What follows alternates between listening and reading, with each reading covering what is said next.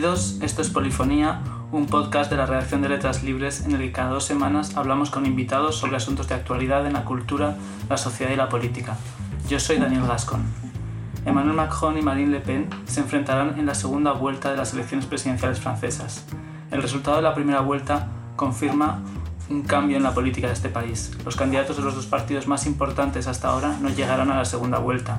Por otra parte, el resultado también muestra el enfrentamiento entre dos visiones muy distintas. Una concepción liberal, abierta y reformista de Macron, que es el favorito eh, para todo el mundo para ganar la segunda vuelta, y un espíritu nacionalista y nostálgico, refractario a Europa y la globalización que encarna Marine Le Pen. Para hablar de eso tenemos con nosotros a María Martínez Bascuñán, profesora de Ciencia Política en la Universidad Autónoma de Madrid y columnista del país, y a Dida Gutiérrez Peris, director de investigación en el Instituto de Opinión Via Voice en París. Muchas gracias a los dos. Muchas gracias por la invitación.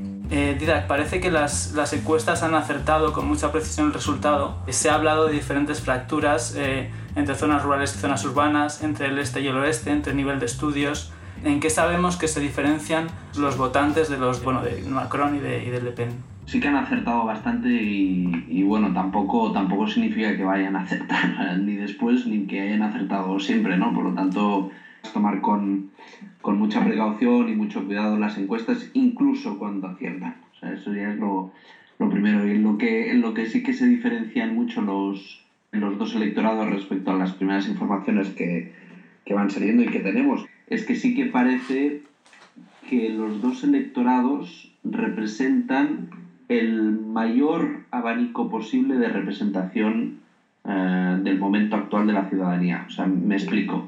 Para esta segunda vuelta los franceses nos planteaban, ¿no? Y se planteaban diferentes duplas de candidatos distintas. Y cuando tomamos esas diferentes duplas de, candidatos, esos, esos binomios, solo uno parece de alguna forma permitir que el mayor número posible de franceses se sienta representado de una forma o de otra en esta segunda vuelta. Y ese binomio es eh, Marine Le Pen Emmanuel Macron. Lo digo porque si llega a pasar, por ejemplo, un Le Pen-Fillon, eh, de golpe, eh, la mitad progresista y de izquierdas del país hubiera quedado fuera de la ecuación de la segunda vuelta. Si hubiera pasado un Mélenchon-Fillon, toda la mitad moderada y toda la mitad de alguna forma eh, pues eso, centrista, ¿no? O mainstream, hubiera quedado fuera del, del, espectro de, la segunda vuelta.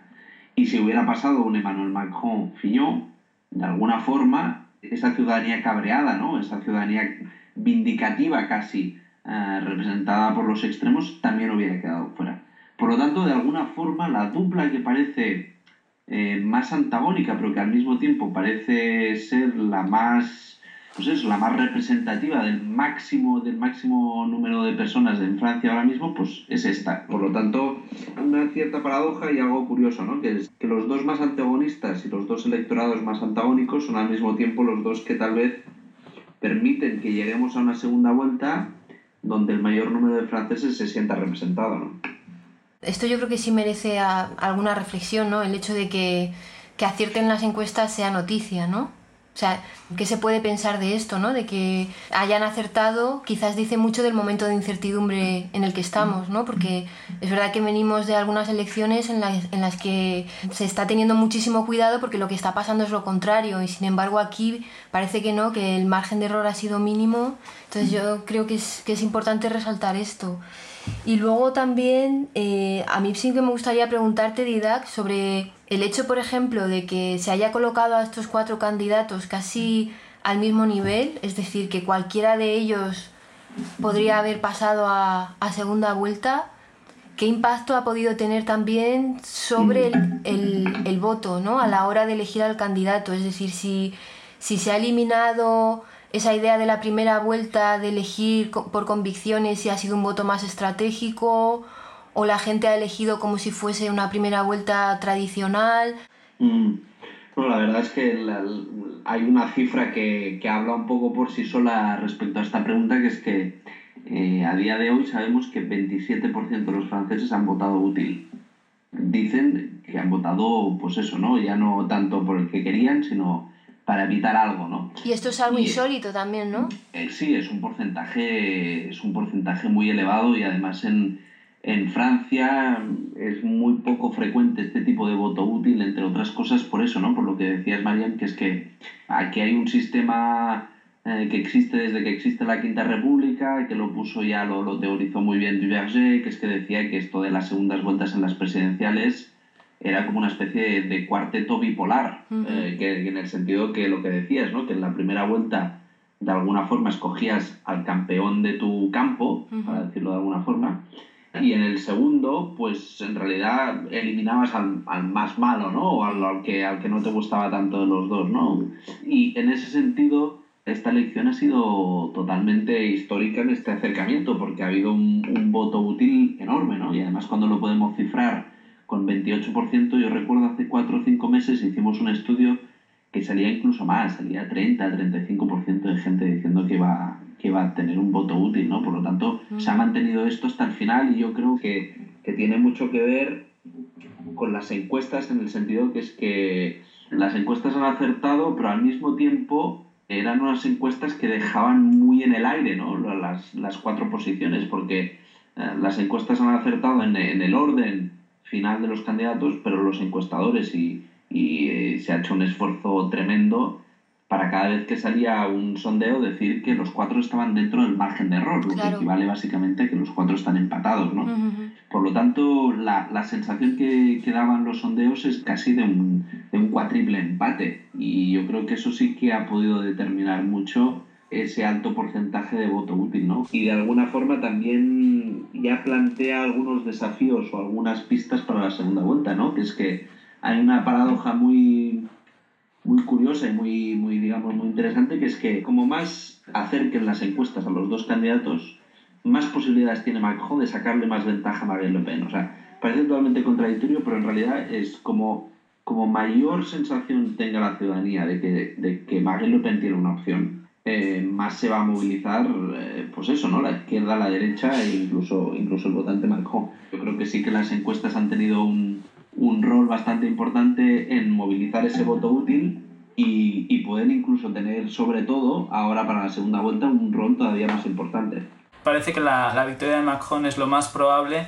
¿Qué podría hacer eh, que peligrara? Bueno, yo sí había pensado que en la medida en el que estamos en una situación de tanta incertidumbre, que hay una revuelta o, o sí una, una reacción contra actores intermedios, sobre todo contra prensa tradicional, contra mm. las llamadas élites de Bruselas. Entonces, en, en, la medida en que se muestre quizás demasiado entusiasmo con este resultado de la primera vuelta, quizá esto sí que puede llevar a, a desmovilizar un poco el voto en segunda vuelta a, a Macron. No sé cómo lo ves tú, eh, Didac. Sí, yo creo que aquí hay un, un, un tema clave. Bastante y prudente. Se vio, se vio, perfectamente ilustrado en los discursos de ambos la, la noche electoral, sí. que es que de alguna forma Macron va a tener que encontrar un equilibrio eh, bueno, casi histórico y casi imposible de encontrar en Francia, que es este por el cual se defiende la globalización y se defiende el sentimiento pro-europeo y al mismo tiempo se presenta uno como aquel que consigue proteger eh, la ciudadanía francesa y eh, el rol de Francia en su particularismo eh, en el mundo. ¿Y Por lo que- tanto, no es, crees, es- Didac, es que- complicadísimo. Que esta, como este doble juego un poco de meter en el discurso esa aspiración europeísta a la vez que estás preservando intereses nacionales, ¿no? Lo hace con, con esa cita de Mitterrand de una cosa son los patriotas y otra cosa son los, los nacionalistas. Quizá los intereses de, de Francia se defienden muchísimo mejor dentro de, de una entidad como es la Unión Europea que fuera como está pretendiendo Le Pen, sin mencionarla de alguna manera, en lugar de presentar esa segunda vuelta como, como una oposición a ella o desde una perspectiva del ataque, lo que hace un poco es salirse del marco, ¿no? del marco que ella está imponiendo y establecer esta distinción entre patriotas y, y nacionalistas y cómo el patriotismo sí que de alguna forma se puede articular con esa aspiración europeísta, mientras que le- ese hipernacionalismo de Le Pen es otra cosa, ¿no? Y bueno, la verdad es que da un da ciertas pistas de que Macron también ha entendido su debilidad, ¿no? Va a tener que ser muy francés durante dos semanas, no sé cómo decirlo, va a tener que ser muy va a tener que responder mucho mm, a lo que llamábamos hace unas semanas, ¿no? Esta idea del franco-escepticismo, de que sigue habiendo un problema entre la globalización y Francia en general. Pues eso, ¿no? Va a tener que, que jugar ahí sin menospreciar su lado europeísta, que es el que en el fondo el que también moviliza su electorado más centrista y más, más mainstream también, ¿no? Y el que, el que articula su, su, proyecto antagónico con respecto a Pen, ¿no? Como decías tú antes, o sea, en realidad el proyecto que se presentaba como, como antagónico al Pen no era el de Mélenchon, no era ese populismo de izquierdas, por así decirlo, sino un proyecto cosmopolita y, y un proyecto liberal. Entonces es verdad que aquí va a tener un poco que, que, hacer ese juego de malabares, ¿no? Para, al mismo tiempo que se presenta como francés, seguir un poco en línea con, con ese proyecto europeísta que, que, le ha valido esa segunda vuelta, probablemente. También a nivel de confrontación ya, ya se ha visto claro que Meloso no le hace ninguna gracia tener que, que darle el, el, posible apoyo a Macron, ¿no? Por lo tanto ya... O sea, se oponían como muchas visiones superpuestas, pero claramente aquellos dos que representan el máximo de todas estas visiones es, es Marine Le Pen y Macron precisamente por eso, ¿no? por su antagonismo eh, absoluto, ¿no? o sea, representan casi todas las temáticas, pues ¿no? uno la apertura, la exclusión, eh, el repliegue, ¿no? el otro el europeísmo, el, centrismo, el reformismo, o sea, lo tienen un poco uno a la derecha, el otro el, el centro izquierda, por lo tanto, eh, claramente la confrontación en estas elecciones, incluso pues, de retórica y programática, estaba, está bastante claro que es entre ellos dos, ¿no? Por lo tanto, la segunda vuelta permite visualizar y permite ilustrar esa, esa batalla, como decías. A veces parece que no queda claro eh, la ideología o la plataforma de las ideas de Macron y luego tiene estas acusaciones que se le hacen de es un neoliberal. ¿Podéis eh, describir un poco cómo serían sus, sus ideas principales? Lo que creo aquí con, con Emmanuel Macron es, es, lo, que, lo que dice mucho en las redes sociales, ¿no? que se ha puesto de moda esto de en même temps y al, mismo tiempo. ¿no? Eh, durante sus discursos Emmanuel Macron utiliza mucho este pequeño tic de lenguaje donde, donde ya también pues, se descubre un poco su pensamiento de fondo político, ¿no? que es que dice todo el rato y al mismo tiempo. Y en el fondo su programa es un poco la expresión de, ese concepto, ¿no? de, de, decir vamos a reformar, por ejemplo, el, el, impuesto y vamos a facilitar que los, um, los trabajadores puedan tener acceso al, al, desempleo, digamos, cuando dimiten, algo que no, que no es posible en Francia. En Francia solo uno solo toca el, el desempleo cuando o lo echan o de alguna forma la, la empresa por motivos económicos y sociales cierra.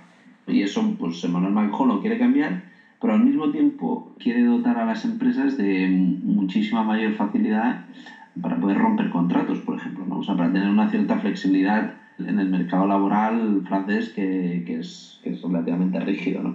Eh, por lo tanto, pues eso, ¿no? Emmanuel Macron es un poco una síntesis permanente que, que en otros países parece casi imposible de conseguir ¿no? y que, que a nivel ideológico también a veces ha, es muy difícil de, de, convencer a la ciudadanía de, de, votar por alguien que presenta síntesis o que presenta ese extremo moderado, como, como le gusta decir a Manuel Macron, ¿no? un moderado extremista, pero en, en, el fondo mm, su programa es un, poco, es un poco una síntesis de esto, ¿no? sobre todo a nivel interno. Yo creo que a nivel externo sí que no es ninguna síntesis Emmanuel Macron. O sea, a nivel externo y a nivel de política exterior, Emmanuel Macron es un... Uh, un europeísta sin ningún tipo de duda, ¿no? en el sentido de que de entrada ha sido uno de los pocos en enarbolar eh, la bandera europea en sentido literal y figurado durante la campaña y es uno de los pocos que de alguna forma también plantea sin ningún tipo de, de duda pues eh, una, una, posición muy, muy, muy dura frente a Rusia, eh, mantenerse en el, en el comando militar de, de la OTAN, echarse un poco para atrás en el intergubernamentarismo y poder avanzar en todo lo que es competencias comunitarias. Por lo tanto, a nivel, a nivel interno, de alguna forma, proyecta esta imagen de síntesis. Luego, a nivel externo, para mí no hay ninguna duda de que se trata de un, un constructivista como, como hacía tiempo que no, que no se veía, ya no solo en Francia, sino tal vez en Europa. Sí, bueno, a mí me recuerda un poquito, no sé si estarás de acuerdo conmigo, Didac, en la idea esta que él mismo expresa del de, extremo moderado, ¿no? de, Si recuerda un poco quizás a, a, esa famosa tercera vía de Tony Blair del centro radical, ¿no?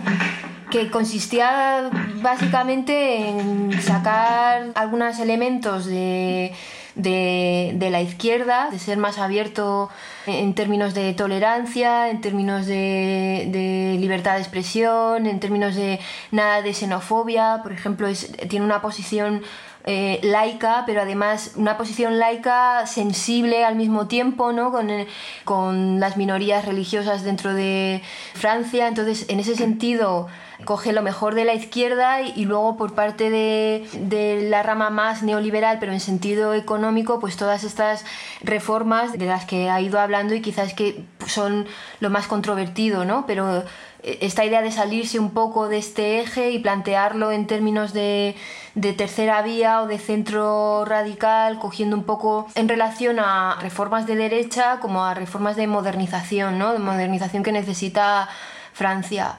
Yo creo que ha hecho muy bien una cosa y es esa dimensión internacional que ha conseguido darle a estas elecciones. O sea, realmente quien, quien ha puesto las elecciones francesas en el punto de mira internacional ha sido probablemente él con ese viaje que él hace a Alemania, por ejemplo, en el que mantiene una conversación con Habermas, esa famosa llamada de Obama, por ejemplo, o sea, de alguna manera puede interpretarse como que devuelve la, autoestima a Francia, ¿no? Esta Francia que de repente ha desaparecido del mapa, que no ha jugado ningún tipo de rol dentro de la Unión Europea, ese famoso eje franco-alemán que había desaparecido con, con Hollande, absolutamente, de repente él en estas elecciones es un tío pues más joven, eh, eh, que está eh, internacionalizando estas elecciones, que bueno, aquí en España sí que se han vivido un poco como, como si fuesen casi nuestras y que es verdad que, que se han interpretado en esa clave, ¿no? que no solamente tiene que ver con el futuro de, de, Francia, sino con el futuro de la propia Europa y hasta qué punto, claro, esto es un mérito también que,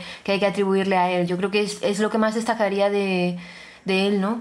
¿Y cuáles creéis que eh, los, los, efectos que tendría para Europa esa, esa, posible victoria de Macron. Por ejemplo, pues se dice, bueno, esto es que ya eh, el, el, populismo ya hemos superado esta marejada, ¿no? Mm. ¿Qué creéis que va yo creo que es muy precipitado eh, hablar en esos términos. O sea, yo creo que, que ahora lo que sí tendría que imponer quizás es, es la prudencia, sobre todo por esta ola reactiva que hay contra todo lo que representa Bruselas o esas famosas élites de, de, Bruselas. Entonces, si, si, esto se presenta como una victoria o si hay un clima de euforia, quizás esto contribuye un poquito también a banalizar lo que es el fenómeno de, del Frente Nacional. Yo creo que hay que seguir teniendo muy presente que esta señora ha conseguido limpiar eh, la imagen de, de, su partido, que ha batido los récords de número de votos. esta señora tiene casi 8 millones de, de votos. Es el único partido de los viejos que sigue creciendo.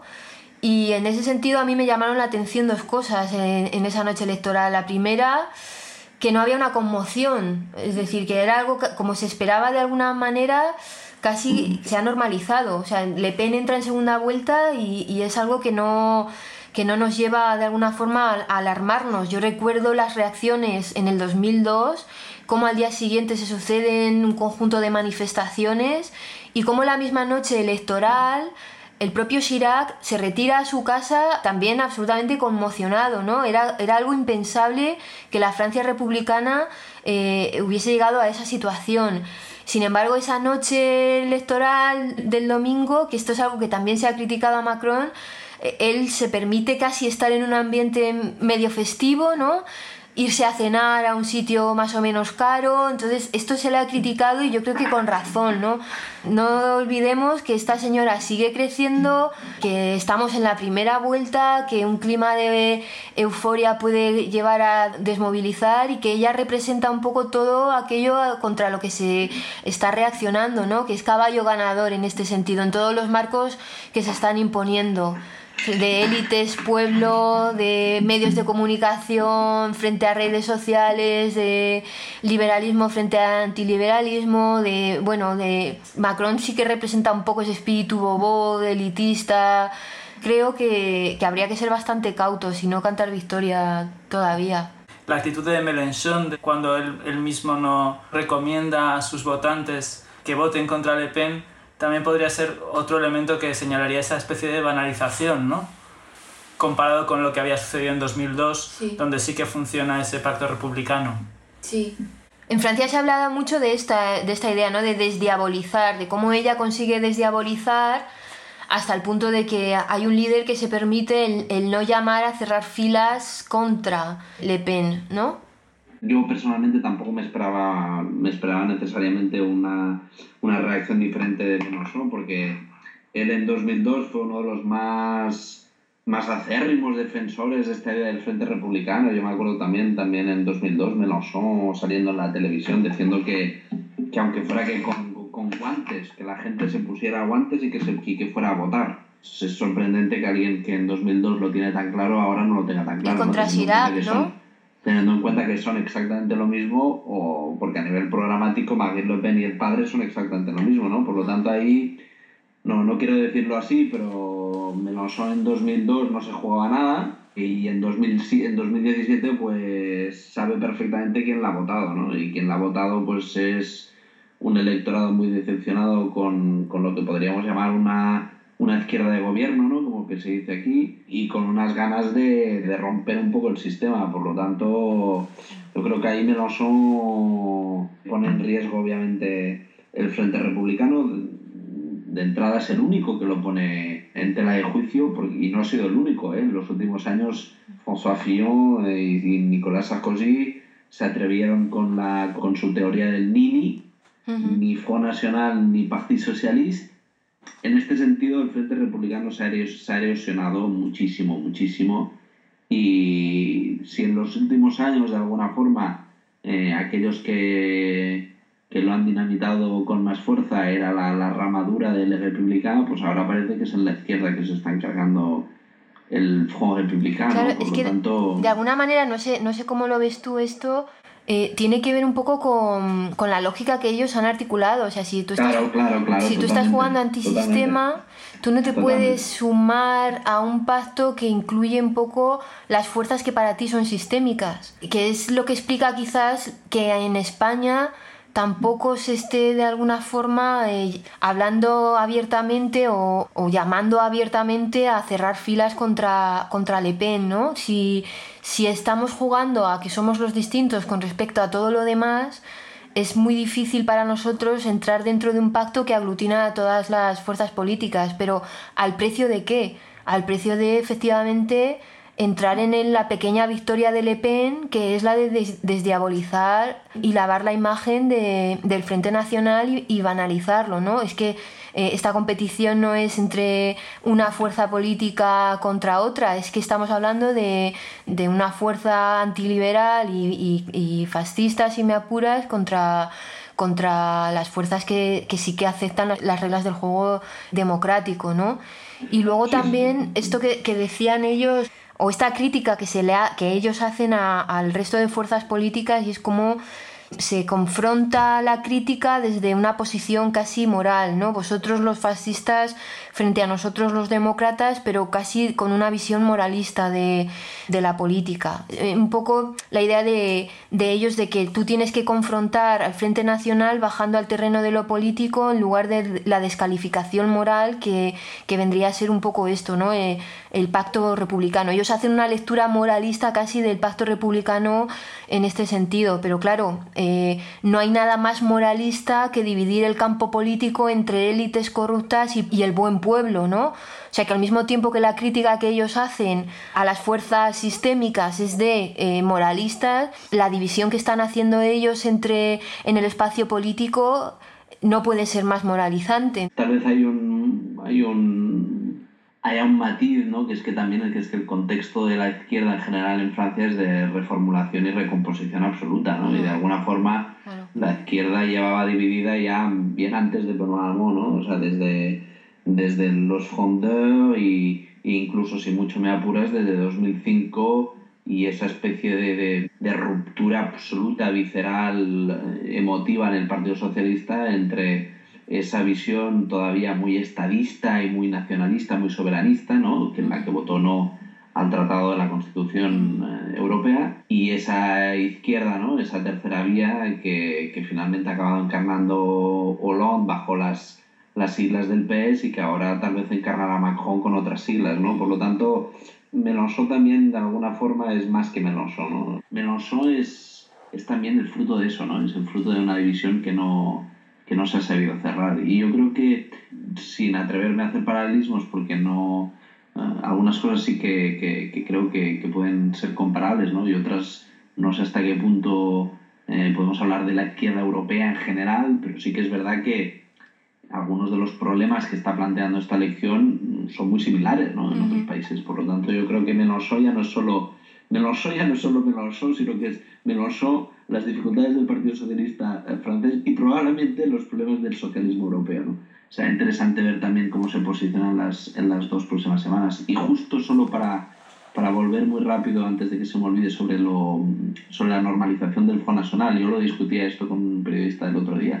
Yo defendía esta posición de que ¿qué más quieres que pase para que podamos hablar de normalización del Front Nacional? O sea, ganaron las europeas, llegaron como el primer partido de Francia en las regionales, y están en la segunda vuelta con más del 21%, ¿no? Y el periodista seguía diciéndome, sí, pero es que se esperaba que llegaran al 30%. Eh, en 2002 esto era impensable, todo el mundo estaba en estado de shock. La tele pública, eh, el señor de la tele pública casi se pone a llorar en el, en el plató y este fin de semana todo lo contrario. Había una fiesta, el porcentaje de apoyo que obtiene Chirac en, en, segunda vuelta es de un 80%, creo, y ahora las encuestas están barajando un, un 60% de, de, apoyo en, en, segunda vuelta a, a, Macron, desde luego un, un 80% de apoyo no. No, y además yo creo que en esa segunda vuelta nos estamos equivocando mucho porque eh, la psicología francesa en la segunda vuelta es muy distinta a la que nos pensamos Mélenchon ha dicho que va a hacer, eh, Fillon, un tercio de los votantes se van para Marine Le Pen, la abstención va a subir hasta el 30%. No se trata de exagerar. Eh, Macron sale con una ventaja matemática y demoscópica obvia, muy significante. Pero desde luego no un 80%. no decir que, que, que, tiene la victoria asegurada. Es que ya no solo ni por un tema de prudencia, como tú decías, es que por un tema también mm, sociológico, incluso, incluso pues eso, de, de, la psicología de la segunda vuelta, eh, no, no, está nada hecho. Esto que ha anunciado eh, Marine Le Pen, ¿no? de que iba a dejar la Secretaría General se suponía que era como un intento de, o, lo que he leído, como un intento de atraer unos votos más moderados. Esto dice bastante de bueno, de que en primer lugar va por todas.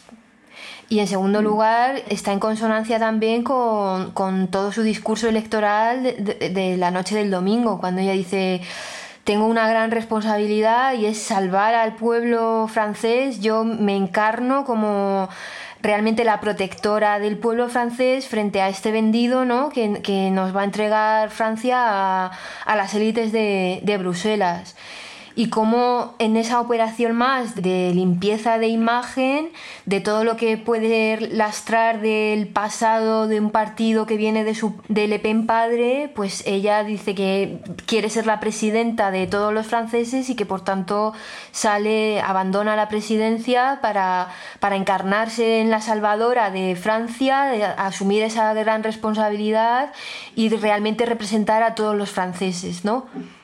Sí, no. Eh, es que a mí se me ponen los pelos de punta cuando lo pienso. Sí, a mí, sí, a mí también, ¿verdad? Y más, y más viendo, viendo el, la facilidad con la que países como el Reino Unido, ¿no? Y con una sociedad cosmopolita y abierta, todo cambia en 24 horas, ¿no? Sí. Para mí, el hecho de que Marine Le Pen esté en la segunda vuelta es un riesgo que hay que tomar con la, la seriedad suficiente en el sentido de, de decir que tal vez no es la favorita para la segunda vuelta pero con la prudencia política que requiere el asunto, porque un voto al final puede cambiar mucho una sociedad que, que nos parecía muy fuerte en algunas cosas, ¿no?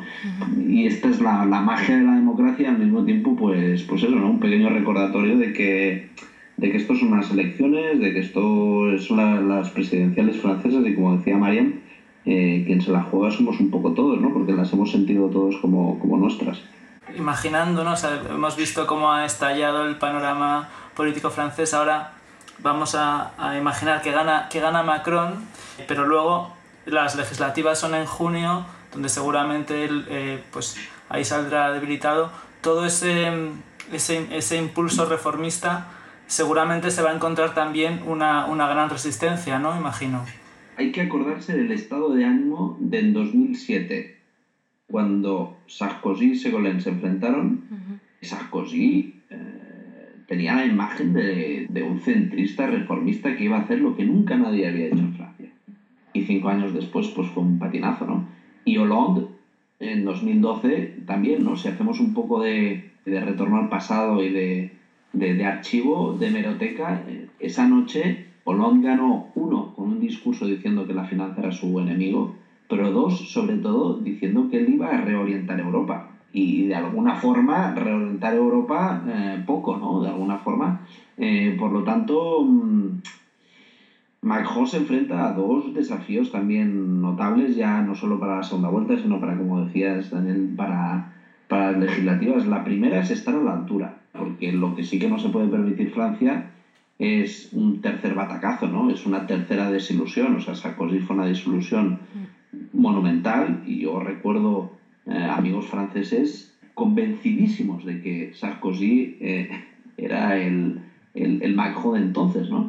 Y de la misma forma tengo amigos franceses convencidísimos de que Hollande iba a ser el gran motor para reorientar Europa, ¿no? Entonces, no, ahora no quiero rehacer un poco la historia, soy más crítico de lo que es, pero eh, estos dos presidentes de alguna forma han sufrido dos presidencias malentendidas entre las expectativas que generaron y lo que vino después.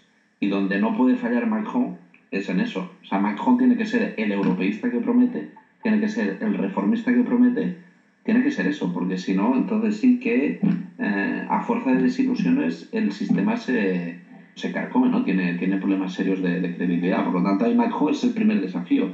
Y el segundo es obviamente encontrar una mayoría presidencial que le permita trabajar. Y en eso pues hay varias hay varias opciones, ¿no? Algunos hablan de que va a presentar 570 y pico candidatos a Max, lo que me parece una, una, una, animalada, o sea, en menos de un mes y medio que encuentra 571 personas totalmente mm, desconocidos hasta ahora y cuando solo de momento tiene 14, eh, me parece poco probable, pero bueno, es una, una opción, es la primera opción.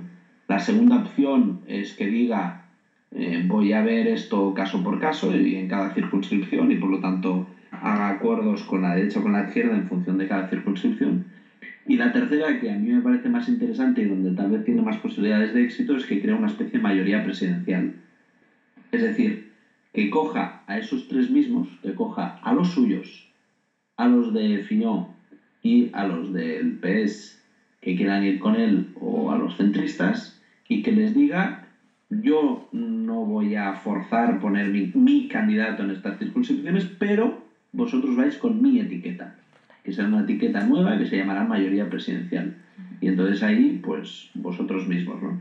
No creo que, que haya que haya otro, otro ejemplo en Europa, pero, pero creo que si, si quiere intentar tener una mayoría presidencial, yo creo que por ahí va, van a ir los tiros. Luego también dependerá de qué gente de qué partidos logra atraer en número, sobre todo, ¿no? O sea, probablemente si Claro, el, el, temor de esta mayoría que dices tú, de esta mayoría presidencial, es que no haya oposición entonces a Macron. Es decir, que si va, si, si va cogiendo eh, eh, gente que venga de republicanos, gente que venga del Partido Socialista, gente que venga de, de centro, entonces parece que la, la, oposición natural podría ser la del Frente Nacional y esto también me parece peligroso porque si Macron falla, entonces la alternativa es el Frente Nacional. Entonces, bueno, yo creo que aquí se abre un escenario bastante, bastante interesante, a ver cómo lo resuelve. Se hablaba quizás de que podría incorporar a al propio Valls. No creo que haga esto porque él también lo dijo en campaña, ¿no? que él, no iba a incorporar a gente que venía del gobierno anterior, pero quizás para él sería más interesante colocar en oposición o hacerse como el Partido Socialista bis o un Partido Liberal Socialista y colocar en la oposición o que los republicanos siguiesen estando ahí en, en oposición. Creo que desde una lógica casi democrática creo que sería más sano plantear algo así que, que una mayoría presidencial, pero vaya, es, es, mi punto de vista. Sí, sí, totalmente de acuerdo contigo. Bueno, desde luego el, el escenario es, es, muy interesante y vamos a estar muy atentos. Muchas gracias a los, a los dos por charlar con nosotros. Bueno, muchas gracias a vosotros, a vosotros. Eh, por la invitación. Esto fue Polifonía, un podcast de la redacción de Letras Libres. Volveremos en 15 días con un nuevo episodio. Pueden suscribirse a este y otros podcasts de Letras Libres a través de iTunes y SoundCloud. No dejen de compartirnos sus comentarios y valoraciones. Muchas gracias por escucharnos.